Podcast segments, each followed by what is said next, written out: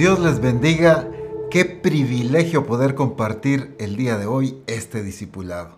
Muchísimas gracias mis amados hermanos por acompañarnos y disfrutar juntos lo que el Espíritu Santo tiene para cada uno de nosotros. Un fuerte abrazo a todas las congregaciones que están conectados proyectando este discipulado. Que el Señor les bendiga, pero también a cada discípulo que está a nivel personal o familia viendo este discipulado. Que la gloria del Señor siga siendo manifestados en cada uno de ustedes. Qué hermoso todo lo que el Señor nos ha estado hablando en Efesios capítulo 1. Hemos estado leyendo a partir del verso 3, pero hoy quiero enfocarme en el verso 13 y 14. Cuando leemos el capítulo 1 del libro de Efesios, me encanta porque hace referencia el apóstol Pablo a la obra tan maravillosa del Padre, quien determinó, planificó y desde antes de la fundación del mundo estableció. Nos predestinó y cuántas cosas hizo. Habla de la obra del Padre, pero también habla de la obra gloriosa de Jesucristo, porque a través de la redención es que podemos disfrutar todo este plan glorioso que el Padre está ejecutando en medio de nosotros. Pero hoy estaremos resaltando también la obra maravillosa del Espíritu Santo. Qué hermoso que aquí el apóstol Pablo, por supuesto el Espíritu Santo, nos habla de este plan glorioso para su iglesia y de cómo el Padre lo planifica, cómo Jesucristo lo ejecuta, pero también es enviado el Espíritu a cumplir una función trascendental en la iglesia de Jesucristo. Me encanta porque este capítulo 1, claro, toda la escritura, por supuesto, pero en este capítulo 1 podemos disfrutar y saborear esa adoración y exaltación al Dios y Padre de nuestro Señor Jesucristo, quien planificó y ejecutó a perfección este plan glorioso sobre cada uno de nosotros. Vayamos entonces al verso 13 y 14 de Efesios capítulo 1. En él también vosotros nuevamente resaltando que todo es en Cristo, como lo hemos estado mencionando y enfatizando en todos estos martes. En él también vosotros, habiendo oído la palabra de verdad, el Evangelio de vuestra salvación, y habiendo creído en él, fuisteis sellados con el Espíritu Santo de la promesa, que es las arras de nuestra herencia hasta la redención de la posesión adquirida para la alabanza de su gloria. Interesante la expresión que se utiliza aquí en la escritura, porque dice fuisteis sellados con el Espíritu Santo. No dice fuisteis sellados por el Espíritu Santo.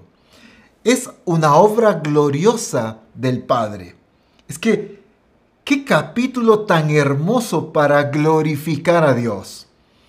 Porque aquí Él mismo se está exaltando en lo que planificó y determinó, en lo que fue ejecutado por medio de Jesucristo y ahora en lo que Él mismo ejecuta a través de su Espíritu Santo. Dice, fuisteis sellados con el Espíritu Santo. Qué hermoso entender que en primer lugar se está refiriendo a aquellos que están en Cristo. En Él también vosotros. ¿En quién Él? En Jesucristo. El Padre lo planificó y lo determinó, pero es a través de Jesucristo que podemos recibir este don glorioso del Padre. En Él también vosotros. Pero miren, habiendo oído la palabra de verdad, el Evangelio de vuestra salvación, y habiendo creído en Él, qué crucial es entender esto. Bueno, pudiéramos dedicarnos a hablar solo de esta porción de la Escritura, y hay tanta riqueza. Déjenme mencionarlo rápidamente. Habiendo oído la palabra de verdad, es que la predicación del Evangelio es la única verdad que debe regir nuestras vidas. Él es la verdad. Jesucristo es la verdad. Y la buena noticia de Jesucristo pues habla de esa verdad. Entonces, aquellos que han oído la palabra de verdad, y aquí hace la aclaración, el Evangelio de vuestra salvación, pero crucial esta parte, y habiendo creído en él. No solo se trata entonces de escuchar el Evangelio de vuestra salvación, no solo se trata de oír la verdad predicada o aquí en la escritura, se trata de creer en esta verdad. ¿A qué se refiere la escritura cuando habla de habiendo creído en Él? No solo se trata, como muchos dicen, no, yo creo en esto, pero como un sentido de aprobación, un sentido de afinidad con ese mensaje que se está dando. Cuando la escritura habla de habiendo creído en Él, refiriéndose a la predicación del Evangelio, obviamente tiene que ver con haber creído en Jesucristo. Pero aquí se refiere al Evangelio. Habiendo creído en Él, significa el sometimiento a lo que la verdad de Dios establece para el ser humano. Entender esa verdad, abrazar esa verdad y ser regidos por esa verdad. Entonces, ¿qué pasa?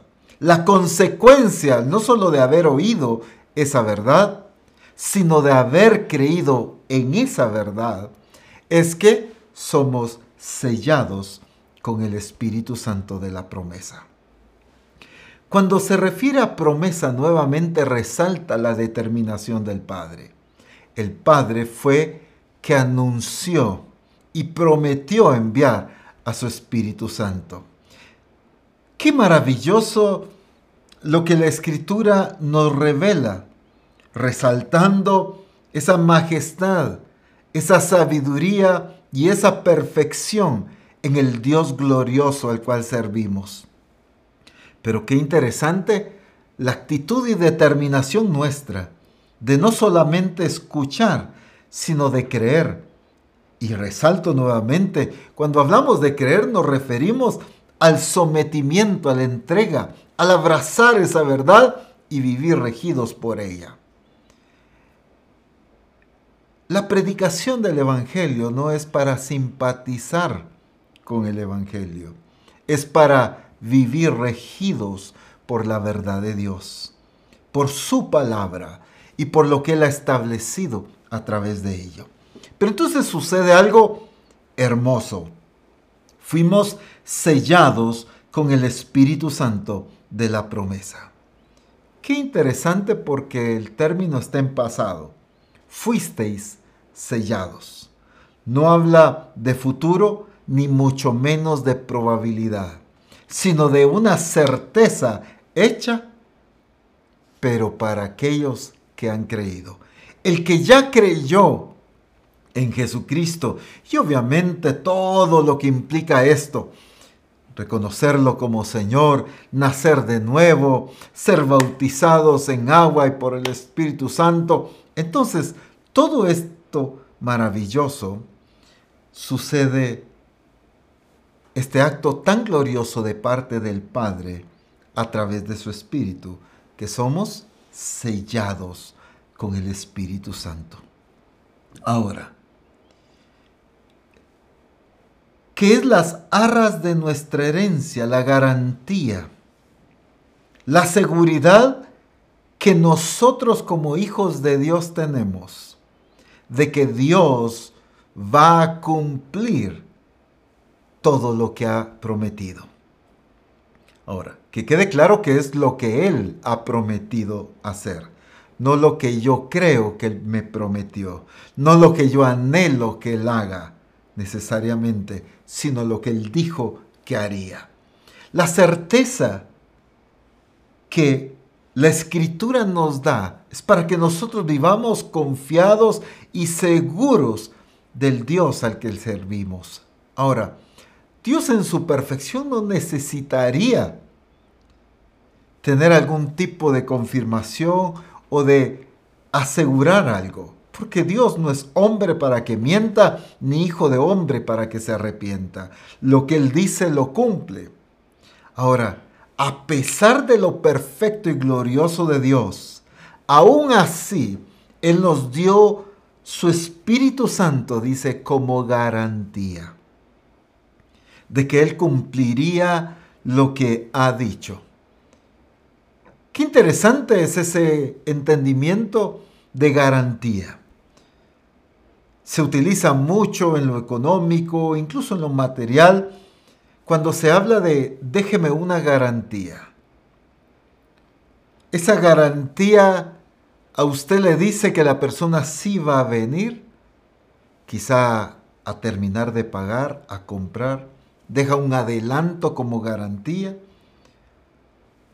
Pero lo que Dios dio fue al Espíritu Santo como garantía de que Él cumpliría todo. Ahora, en lo que quiero enfatizarme es en que fuimos sellados con su Espíritu Santo. Ahora, ¿qué implica el haber sido sellados? Quiero que veamos en la nueva versión internacional, pero simplificada, por favor. Efesios 1.13. Dice, ustedes oyeron el mensaje de la verdad, la buena noticia que les trajo la salvación. Cuando creyeron en ese mensaje, recibieron el Espíritu Santo prometido y al recibirlo fueron marcados como propiedad de Dios. Y esto se lo debemos a Cristo.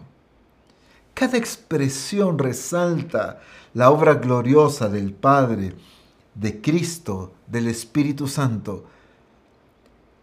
Es que en todo debe haber un entendimiento de todo el plan y de toda la ejecución que implica este plan glorioso, para que en todo Él sea glorificado. Esto se lo debemos a Cristo. Ahora, ¿qué pasa entonces al haber sido sellados con el Espíritu Santo que fue prometido. Dice esta traducción, fuimos marcados como propiedad de Dios. Fuimos marcados como propiedad de Dios. Al creer en este mensaje, significa al haber obedecido todo lo que el mensaje me dice que yo debo hacer. El confesar con mi boca que Jesús es el Señor, en creer en mi corazón que Dios le levantó de los muertos y todo lo demás que implica creer y recibir ese mensaje.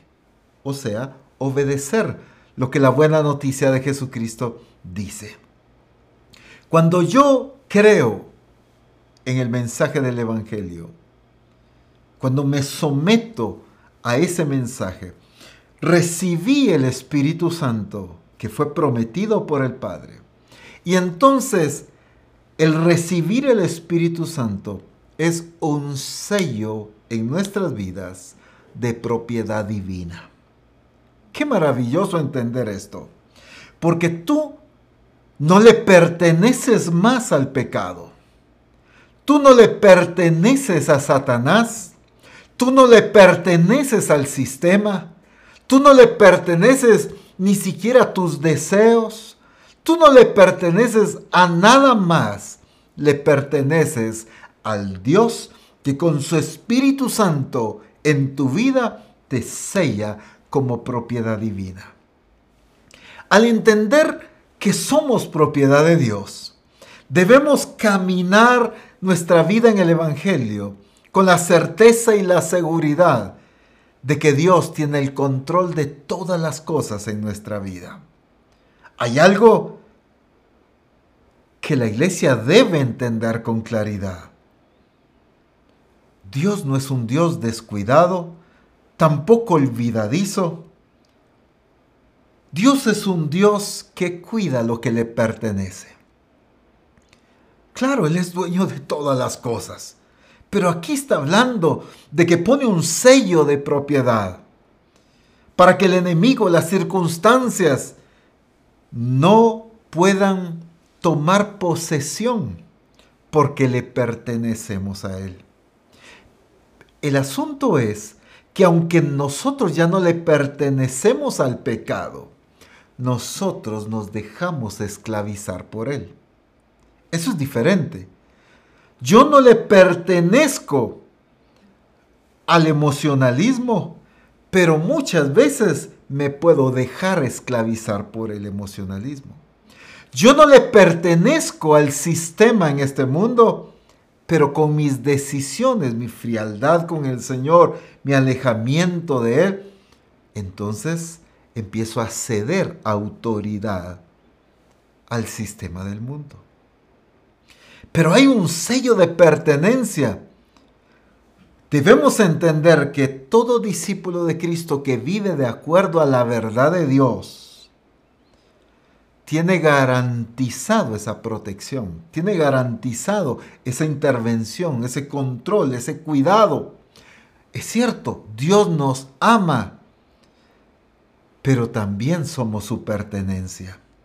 No sé qué concepto puedas tener de Dios, pero déjame decirte, Dios no es un Dios descuidado con lo que le pertenece. Dios no es un Dios olvidadizo que no se recuerda que tú eres su propiedad. Él sabe con claridad y exactitud aquellos que son de su pertenencia. O sea, aquellos que oyendo el Evangelio se someten a Él, lo creen reconocen obviamente a Jesucristo como el Señor de su vida y entonces reciben el Espíritu Santo y son sellados como propiedad de Dios. En 1 Corintios capítulo 6, versículo 19 al 20 en la versión Easy en inglés, dice así. Recuerda esto, tu cuerpo es el hogar del Espíritu Santo de Dios Dios te dio su Espíritu Santo y vive en ti. Ahora préstele atención a esta parte. Ya no os pertenecéis a vosotros mismos. Dios te compró para sí mismo. Él pagó el precio por ti. Así que usa tu cuerpo para mostrar cuán grande es Dios. Es que nuestras vidas nuestro cuerpo debe glorificar a Dios. Porque nuestro cuerpo le pertenece a Él. Nuestra vida entera es propiedad de Dios. Dice claramente que nuestro cuerpo es templo y morada del Espíritu. Pero hay algo que debemos entender. Por causa que fuimos comprados a un precio muy alto, dicen otras traducciones ahora ya no nos pertenecemos a nosotros mismos. Misión Cristiana del Calvario, no te perteneces a ti misma, le perteneces al Dios que pagó un precio muy alto por comprarte. Y ahora nuestras vidas le pertenecen totalmente a Él. Ahora, entendamos qué significa que no nos pertenecemos a nosotros mismos. Entonces, nuestra vida, nuestro cuerpo no está enfocada ni destinada a buscar nuestra satisfacción, comodidad y agrado. Están enfocadas a buscar la satisfacción de la voluntad de Dios. Tú y yo existimos para el cumplimiento de su plan. Tú y yo existimos, fuimos predestinados Fuimos escogidos, redimidos, adoptados sus hijos. Fuimos sellados con su espíritu para cumplir su voluntad. La redención nos liberta de la cautividad del pecado, pero nos hace su propiedad. Ahora, obviamente, tenemos que entender con claridad este entendimiento de ser propiedad de Dios no bajo el concepto humano del sistema o de lo que muchos pueden entender como propiedad. Aquí ser propiedad habla de la libertad que tenemos en Cristo para poder cumplir su plan y su voluntad. Ya no hay nada que nos esclavice para ser obedientes a Dios. Ya no hay nada que nos pueda derrotar y detener para poder agradar y cumplir su voluntad perfecta. Aquí el problema es que como no hemos entendido que somos su propiedad, actuamos y cedemos nuestras decisiones, nuestra vida, nuestros sentimientos, nuestras emociones a otras cosas diferentes. Entonces, aunque fuimos comprados y le pertenecemos a Dios, muchos de nosotros vivimos como si no le perteneciéramos. Vivimos, actuamos y decidimos como que nos pertenecemos a nosotros mismos. Es mi vida y yo hago lo que quiero con ella. El sistema ha bombardeado y ha estado disipulando al mundo en este entendimiento. El sistema del mundo le enseña, le mete en la mente, en el corazón a las personas, desde niños hasta adultos, que como es su vida, pueden hacer y vivir como cada quien quiere. Como es su cuerpo, pueden vivir y hacer lo que quieran con él. Entendamos como iglesia de Jesucristo que nuestra vida no nos pertenece, le pertenece a Él. Por lo tanto, quien dirige, quien establece y a quien debemos ser dirigidos por Él es solamente Jesucristo. Por medio de su Espíritu ser dirigidos en lo que Él determinó para nosotros.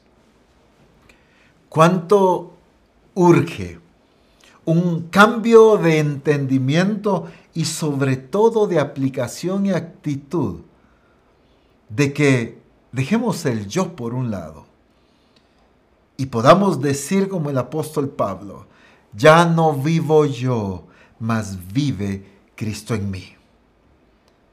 Ya no nos pertenecemos a nosotros. Por eso claramente él dice, todo me es lícito, pero no todo conviene. Todo me es lícito, pero no me dejaré dominar de ninguna cosa. ¿Por qué? Porque aunque él decía, yo puedo hacer y tomar la decisión de hacer cualquier cosa, pero no me conviene. ¿Por qué decía el apóstol Pablo que no le convenía? Porque entendía que su vida no le pertenecía a él, sino a Jesucristo. Le pertenecía al Padre, por lo tanto, no podemos vivir en esta tierra como si no estuviésemos sometidos al gobierno de Dios. Desde el momento en que reconocimos a Jesús como el Señor, nos sometimos a su gobierno y a su autoridad. Entendemos que aunque fuimos libertados de la cautividad del pecado, pero ahora hemos sido hechos siervos suyos pero no aquel siervo que actúa y sirve cuando quiere, cuando le sobra tiempo, cuando se acomoda a su criterio y a su gusto, sino con el entendimiento de que le pertenecemos a Él. Por lo tanto, haremos lo que Él diga, iremos a donde Él diga y diremos lo que Él nos envía a decir. Misión Cristiana del Calvario existe para la satisfacción del plan y del propósito de Dios. Y la única forma de llevarlo a cabo es entender que no nos pertenecemos a nosotros mismos, sino nuestra vida entera le pertenece a Dios. Por lo tanto, es Él el que determina lo que debo hacer, lo que debo apuntar en mi vida, lo que debo alcanzar es Dios el que determina porque Él es el dueño. Este es el mayor privilegio que una persona puede tener. pertenecerle a Dios. Porque en Él estamos completos, dice la Escritura. En Cristo estamos completos.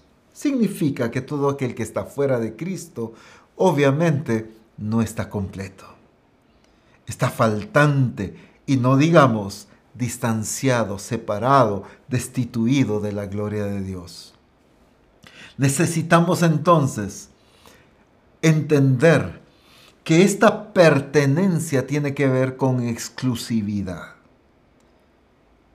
Cuando la escritura dice que ya no te perteneces a ti mismo, sino que le perteneces a Dios, significa que Dios te compró para un uso exclusivo de Él. Significa que tu cuerpo, tus labios, tus manos, tu vida entera, tus pensamientos, no pueden servir a otra cosa sino solamente a Dios. Porque le pertenecemos a Él para un uso exclusivo de Él, de su plan y de su propósito. Misión Cristiana del Calvario no le pertenece a otra cosa mucho menos al sistema del mundo, le pertenece a Dios. Dios nos compró a precio de sangre y nos selló con su Espíritu Santo para un uso exclusivo de Él.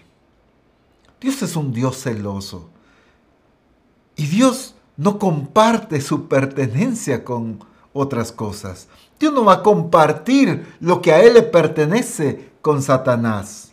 No lo va a compartir con el sistema del mundo. No lo va a compartir con nada. Porque fue Él que pagó el precio. Y nuestra vida le pertenece solamente a Él.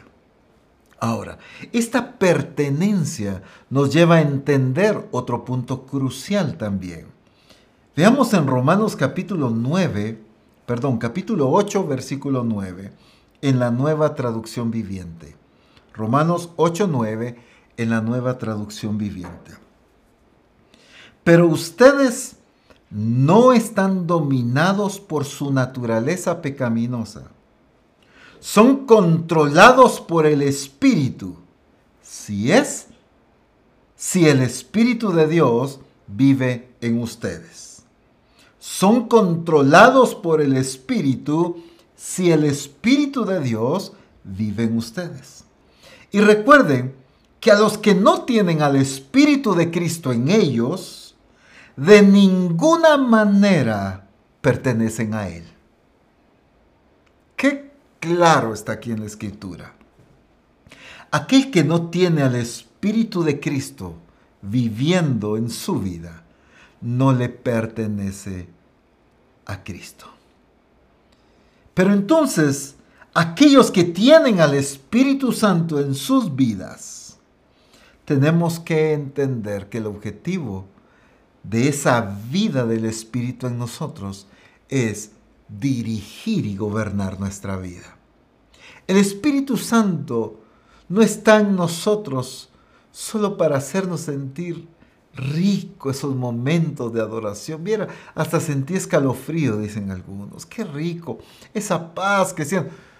Gloria a Dios por tantas cosas maravillosas que vienen como consecuencia del Espíritu Santo en nosotros. Eso es hermoso. Pero el objetivo del Espíritu en nosotros tiene que ver con gobierno. La palabra que utiliza esta traducción dice, son controlados por el Espíritu si es que el Espíritu vive en ustedes. Ahora, este si es que el Espíritu vive en ustedes, en primer lugar está haciendo referencia a aquellos que le pertenecen a Cristo y tienen el Espíritu Santo. El apóstol Pablo no está aquí dudando de que si en la iglesia recibieron o no recibieron. Esto es un paquete muy amplio Aquí tiene que ver con contristar el espíritu, con enfriarme en mi vida espiritual. Pero si es que el Espíritu Santo vive en ti, entonces está en ti para controlar tu vida. Ahora, no entendamos mal esta palabra controlar, porque regularmente la palabra controlar la utilizamos en el sentido de manipulación. Pero aquí en la escritura no puede referirse al hablar del Espíritu en ningún sentido de manipulación. Es que tenemos que entender de quién está hablando. Por lo tanto, el ser controlados por el Espíritu no tiene nada que ver con manipulación, pero sí tiene que ver con gobierno, tiene que ver con guía, con dirección. Por eso, en Efesios capítulo 5, verso 18, nos lo explica de una manera tan hermosa. Lo leo en la traducción lenguaje actual. No se emborrachen, pues perderán el control de sus actos. Más bien, permitan que sea el Espíritu Santo quien los llene y los controle. Miren, dos cosas importantes aquí que quiero resaltar. En primer lugar, la obra gloriosa del Espíritu al llenarnos y controlarnos, dirigirnos, guiarnos. Pero la otra parte valiosísima también ya tiene que ver con nuestra responsabilidad y es permitir. Dice, permitan que sea el Espíritu Santo quien los llene y los controle. Quiero aclarar algo. Sí o sí, en tu vida diaria tú a algo le permites que te llene y te controle. Si es a tus sentimientos, si es a tus emociones. Hay muchos que son llenos de sus emociones. ¿A qué me refiero? Que todo es emocionalismo en su vida y que eso los controla. Hay quienes han permitido llenarse de amargura y esa amargura los controla. Entonces, sí o sí, tú eres lleno y controlado por algo en tu vida. El punto es permitir que sea el Espíritu que te llene y te controle. Por eso el apóstol Pablo dice, no os embriaguéis con vino en el cual hay disolución. ¿Por qué? No se emborrachen, porque ahí pierden el control. ¿Qué significa? La embriaguez toma el control. En lugar de eso, permitan que sea el Espíritu Santo que los llene y los controle, dice. Entendamos que como iglesia de Jesucristo hemos sido sellados con su Espíritu, pero hay un objetivo. Este sello significa pertenencia, ya lo resaltamos.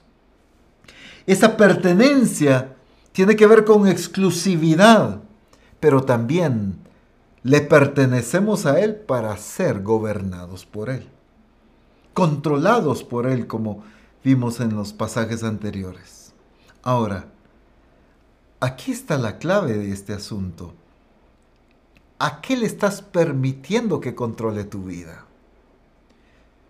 Algunos le están permitiendo a la religiosidad gobernar su vida.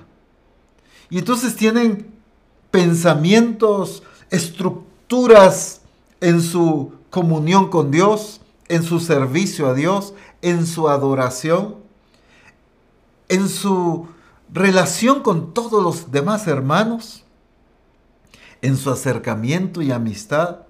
Todavía hay mucho, mucha estructura religiosa. ¿Qué pasa? Hemos permitido muchas veces que la religiosidad llene y la religiosidad controle nuestra vida. ¿Qué pasa cuando yo permito que la ambición llene mi vida? Pues empieza la ambición a controlar mi vida. Empieza a controlar mis deseos, mis prioridades, mis intereses, mis aspiraciones, porque hay ambición en mí. ¿Por qué? Porque permití ser lleno de eso y por lo tanto empieza a gobernarme. Y así pudiéramos mencionar cualquier cantidad de ejemplos. Pero el punto crucial es que como iglesia de Jesucristo, sea al Espíritu Santo que nosotros le permitamos llenarnos y le permitamos dirigirnos, controlarnos, guiarnos. Ahora, esto no tiene que ver, este permitir no tiene que ver con, sí Señor, yo te doy permiso para que me llenes. No, no tiene que ver con que tú le des permiso. Es de qué te llenas. ¿Te llenas de Él o te llenas de otra cosa? ¿Qué es lo que buscas? ¿Qué, ¿De qué te alimentas? Permite que sea el Espíritu porque el Espíritu siempre está presto para ministrarte, para llenarte, para guiarte en el cumplimiento de la voluntad perfecta de Dios. El Espíritu siempre está deseoso de dirigir tu vida en la voluntad del Padre. El asunto es que Él nos dice que hagamos algo y no le permitimos guiarnos. ¿Cuándo? Cuando yo hago lo que quiero. Cuando yo obedezco mi comodidad, cuando yo obedezco a mis sentimientos y emociones, cuando yo obedezco a mis preferencias, en lugar de obedecer sus directrices, entonces no le estoy permitiendo a Él controlar mi vida, dirigirme. Necesitamos ser una iglesia que le permita al Espíritu en el sentido de la actitud, de la búsqueda, y de la obediencia, que sea Él quien controle nuestras vidas. Entendámoslo claramente porque sería incorrecto, es más, absurdo, creer que somos nosotros los que le damos permiso a Él. No se trata de darle permiso, se trata de abrirnos, de llenarnos, de buscarlo para que sea Él que nos controle. Pero tiene que ocurrir algo para que seamos controlados, o sea, guiados por el Espíritu, gobernados por el Espíritu. Tiene que pasar algo primero. Y es que le permitamos que nos llene.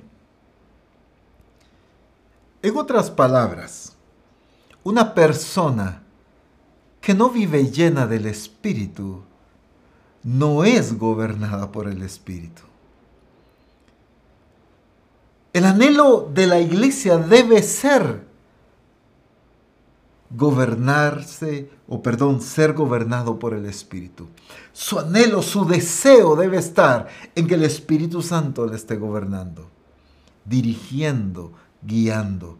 Pero para que eso se dé, yo debo permitirle a Él que llene mi vida.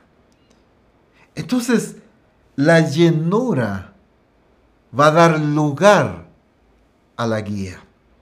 Esa llenura del Espíritu va a, dar, lugar al control que Él pueda tener en mi vida. Mientras más vacío del Espíritu, más control va a tener mi voluntad en mis decisiones. Mientras más lleno del Espíritu, más control va a tener Él de mis decisiones. Necesitamos ser una iglesia que le permitamos, que disfrutemos el ser llenos. El asunto es que el ser llenos del Espíritu, pero apagar la obra del Espíritu en nosotros, viviendo conforme a la carne, es similar que dar un paso hacia adelante y después dar un paso hacia atrás.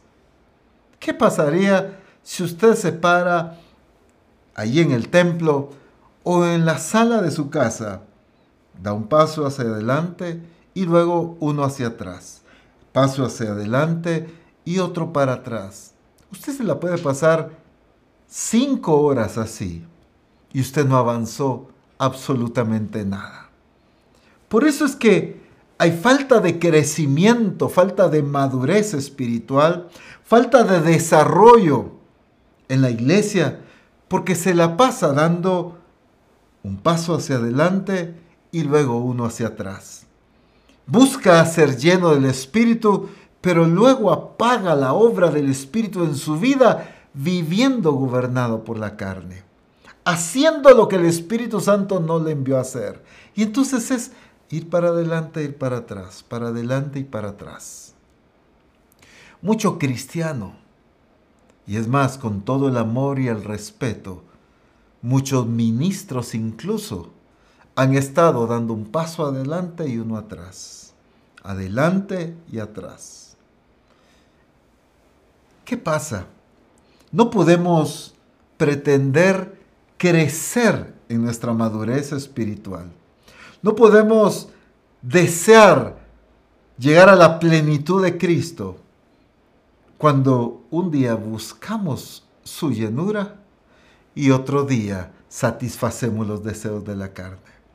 Luego pedimos ministración y nos arrodillamos y somos llenos de su presencia. Pero el otro día volvemos a desobedecerlo. No podemos avanzar así. Estamos jugando y eso definitivamente desagrada a Dios. Tenemos que ser una iglesia determinada a poder obedecer y seguir cada directriz del Espíritu Santo que nos va a llevar avanzando en el cumplimiento de su propósito. Esto solo puede darse a través de una iglesia que viva llena del Espíritu Santo. Hice énfasis en que viva llena, no en que un día atrás fue llena del Espíritu. Una cosa es haber recibido el Espíritu un día atrás y otra cosa es vivir lleno del Espíritu.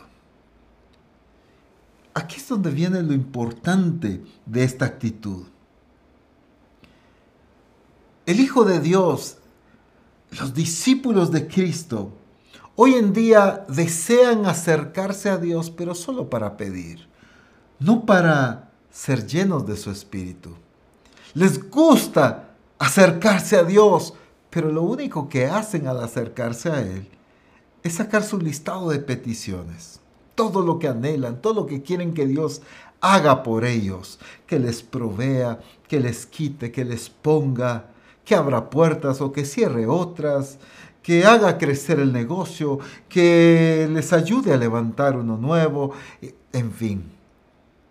Nos acercamos a Dios muchas veces, pero solo con la actitud de pedir. No es que no sea bueno pedir. El problema es que nuestra comunión con el Señor está basada solo en pedirle.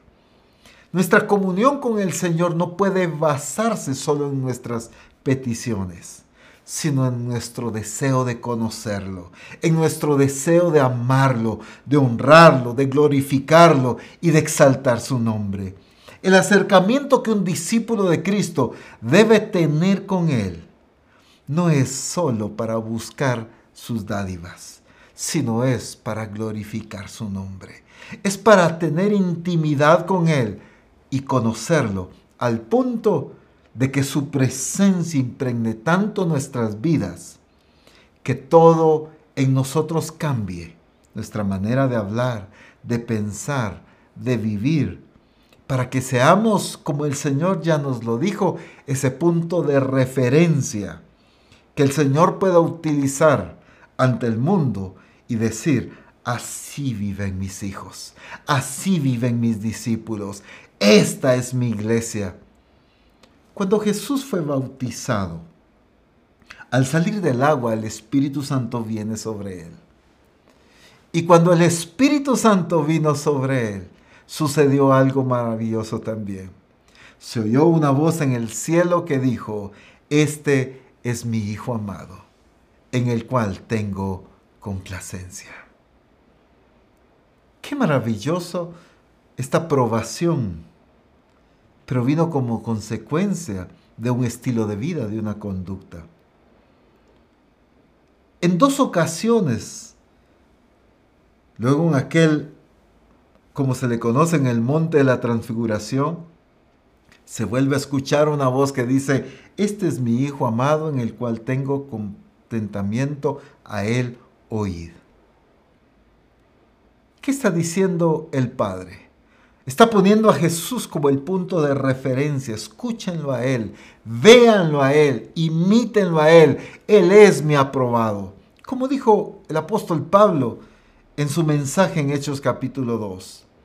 Jesús, varón aprobado por Dios con señales, maravillas y prodigios. Es que el Padre lo puso, lo señaló para que todos lo viéramos, aprendiéramos de Él e imitáramos su estilo de vida, su amor al Padre, su obediencia y por supuesto todo. Pero entonces necesitamos tener la actitud correcta de cuando nos acercamos al Señor. Ahora, fíjense bien, ¿qué es lo que dice la Escritura en Romanos capítulo 8, versículos 12 al 13 en la nueva versión internacional? Romanos 8 del 12 al 13. Por tanto, hermanos, tenemos una obligación, pero no es la de vivir conforme a la carne. Porque si ustedes viven conforme a ella, morirán. Pero si por medio del Espíritu dan muerte a los malos hábitos del cuerpo, vivirán. Bueno, en primer lugar, resaltemos la obligación de la iglesia. No es vivir conforme a la carne.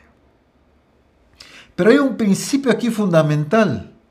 Si vivimos obedeciendo a la carne, a nuestros deseos, a nuestros impulsos, a nuestras emociones, dice claramente la escritura, moriremos.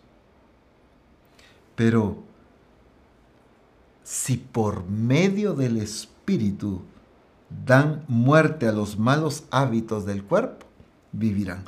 Me encanta esta porción de la Escritura porque resalta la importancia de que es a través del poder del Espíritu operando en nuestras vidas que podemos hacer morir las obras de la carne.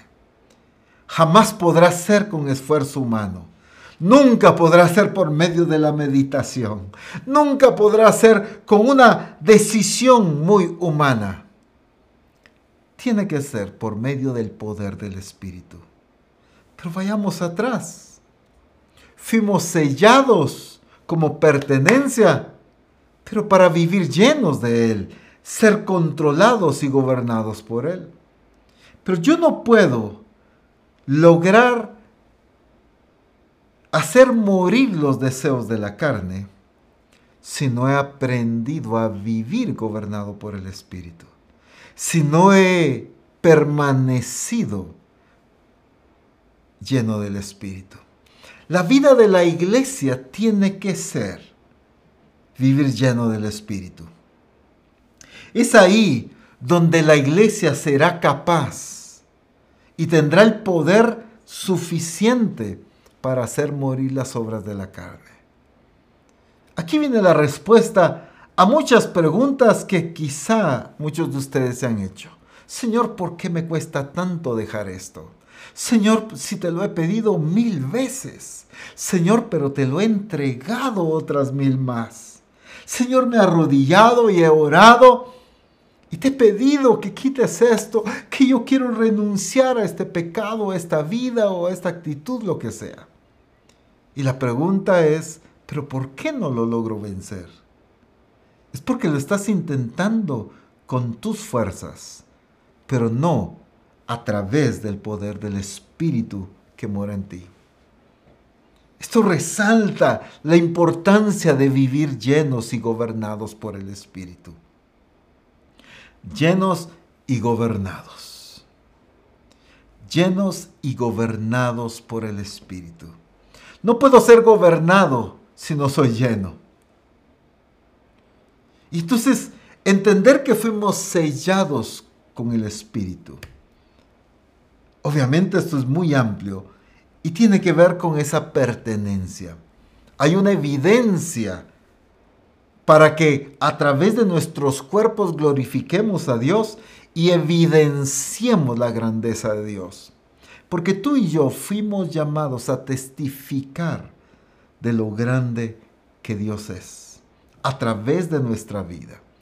Cuando Jesús dijo, esperen la promesa del Padre, porque recibiréis poder cuando haya venido sobre vosotros el Espíritu Santo, y me seréis testigos en Jerusalén, en toda Judea, en Samaria y hasta lo último de la tierra. Me seréis testigos.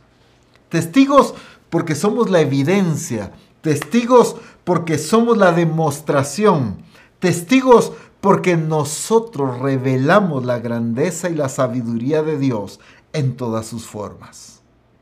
Entonces, ¿cómo logramos eso? ¿Cómo llegamos a ser esa clase de iglesia? No solo es desearlo, sino viviendo llenos de su espíritu.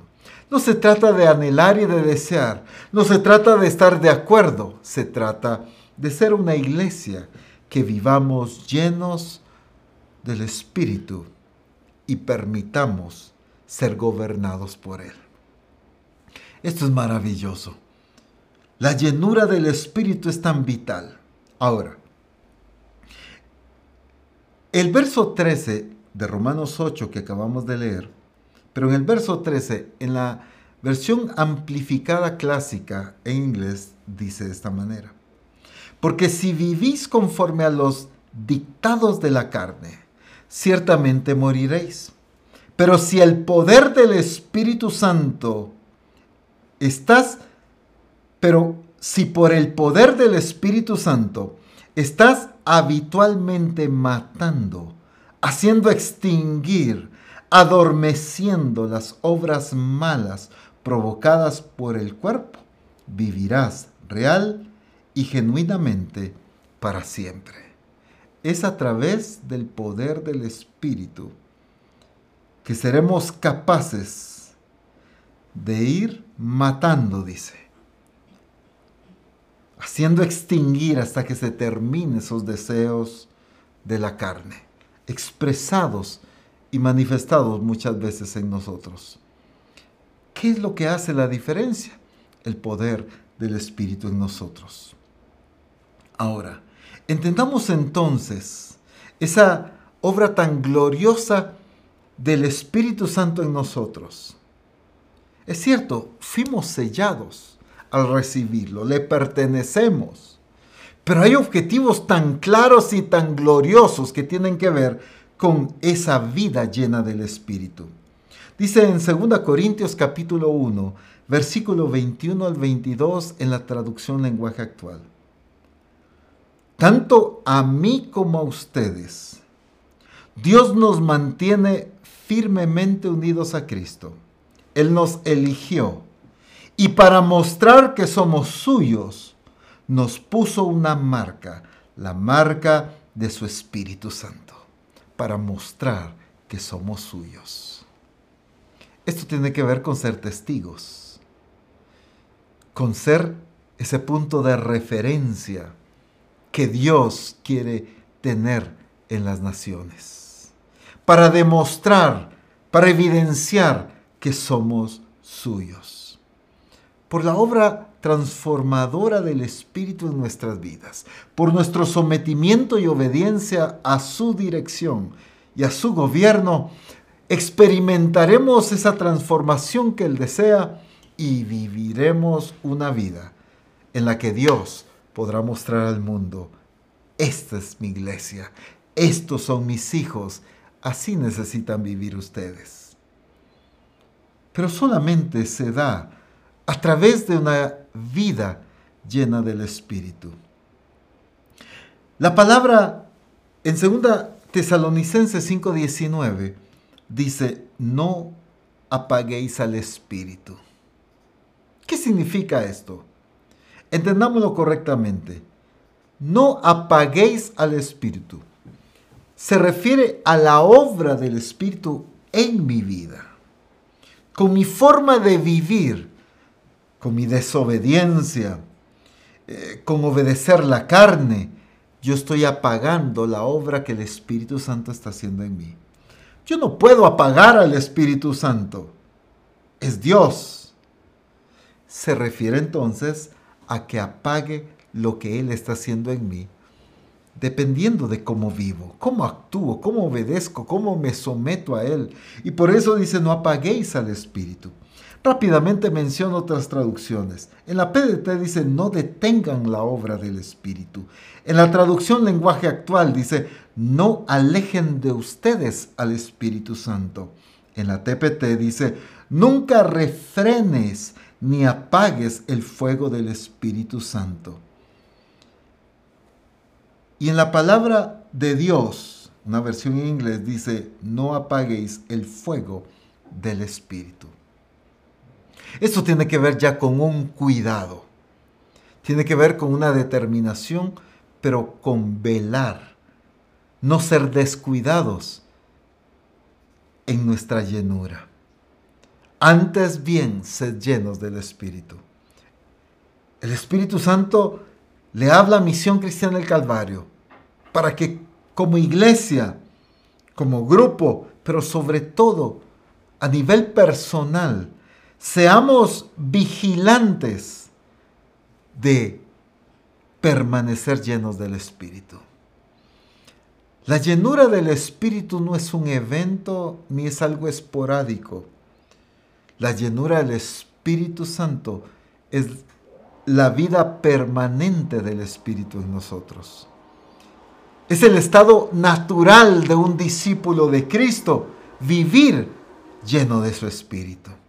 Ese es el estado natural. Ese es el, diseño, lo correcto en la vida de un discípulo. El discípulo de Cristo no puede vivir contristando al Espíritu, no puede vivir apagando al Espíritu en su vida. El discípulo de Cristo no puede vivir triste. Y de repente dice, ay, es que me siento algo apagado, me siento débil, me siento frustrado. Eso es porque fuiste descuidado en permanecer lleno del Espíritu. De lo que a lo que permitiste que llenara tu vida y te gobernara fue a otras cosas. Por eso se necesita no ser descuidados con esta llenura del Espíritu. En la Escritura hay un principio fundamental, lo leo rápidamente que debemos entender como responsabilidad que nos corresponde a cada uno. Escuche bien lo que vamos a leer. No es la responsabilidad del pastor ni del discipulador. Es la responsabilidad personal.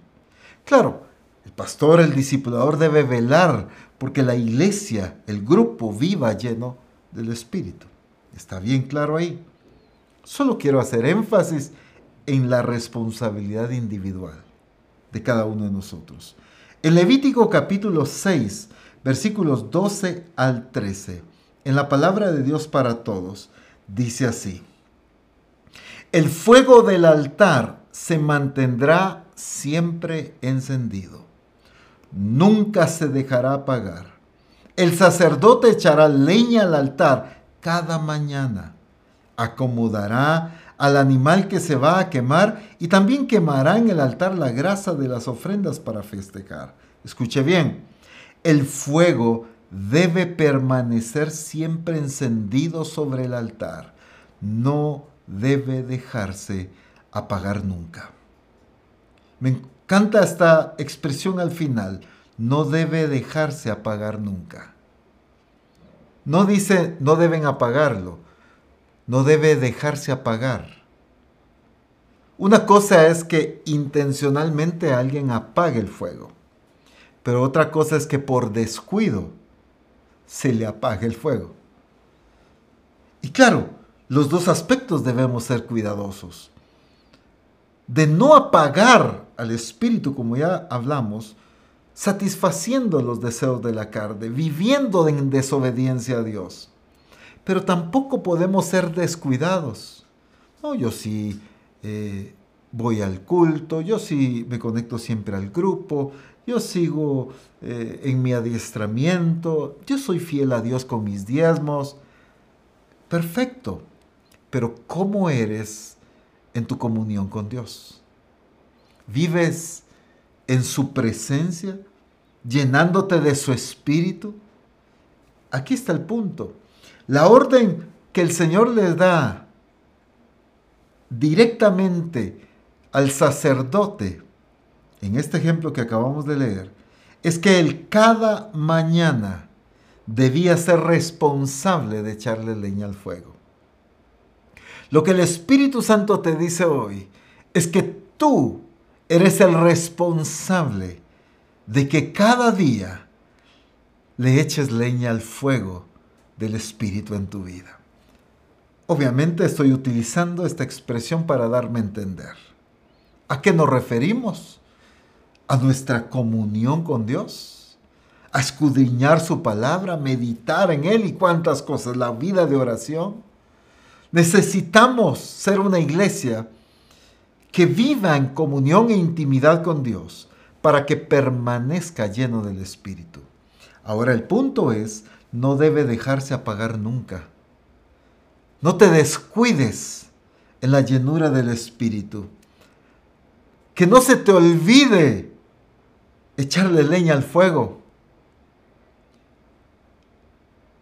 Siempre debes tener la actitud de permanecer vigilante al fuego que hay dentro de ti. Ahora, el asunto es que el propósito de Dios es levantar una iglesia que ni las puertas del Hades prevalezcan contra ella. Una iglesia firme, pero una iglesia que Él, lo voy a decir bien, una iglesia a través de la cual Él pueda revelarse al mundo. Esa iglesia no se alcanza por desearla, sino por vivir lleno del Espíritu y por vivir gobernado por el Espíritu. No descuides tu llenura. Sé vigilante en cuanto está ardiendo ese fuego del Espíritu en ti. Es que las circunstancias, es que la situación que estoy pasando, es que... No, sé vigilante. Si tus pensamientos están más en las circunstancias es porque el fuego se está extinguiendo en ti. Una persona que está vivado en el fuego del Espíritu, está consciente de las circunstancias, pero nunca gobernadas por ellas. Jesús vivía lleno del Espíritu, enfrentó cualquier tipo de dificultad que pudiéramos imaginar, pero nunca vivió quejándose, ni menguando su actitud y su búsqueda con el Padre, mucho menos su obediencia a Él porque la llenura del Espíritu en ti va a cambiar radicalmente tu vida. Pero no se trata de un momento, se trata de permanecer llenos del Espíritu. Oremos, Padre, que así como el sacerdote era responsable de poner leña cada mañana a ese fuego, debía estar consciente y vigilante de que ese fuego nunca se apagara. Ser cuidadoso de ese fuego, velando que siempre estuviera ardiendo. En el nombre poderoso de Jesús, que Misión Cristiana del Calvario sea una iglesia vigilante del fuego del Espíritu en sus vidas a nivel congregación perfecto, a nivel grupos perfecto, pero sobre todo a nivel personal. Cada uno somos responsables, oh Dios, de vivir y permanecer llenos de tu Espíritu y permitir ser gobernados por tu Espíritu. En el nombre glorioso de Cristo Jesús te damos gracias. Amén. Bendito el nombre de Jesús. Así que iglesia amada, a echarle leña al fuego todo el tiempo, para que siempre ese fuego que Dios ha puesto en nuestras vidas siga encendido para que glorifiquemos su nombre. Un fuerte abrazo y que Dios les bendiga.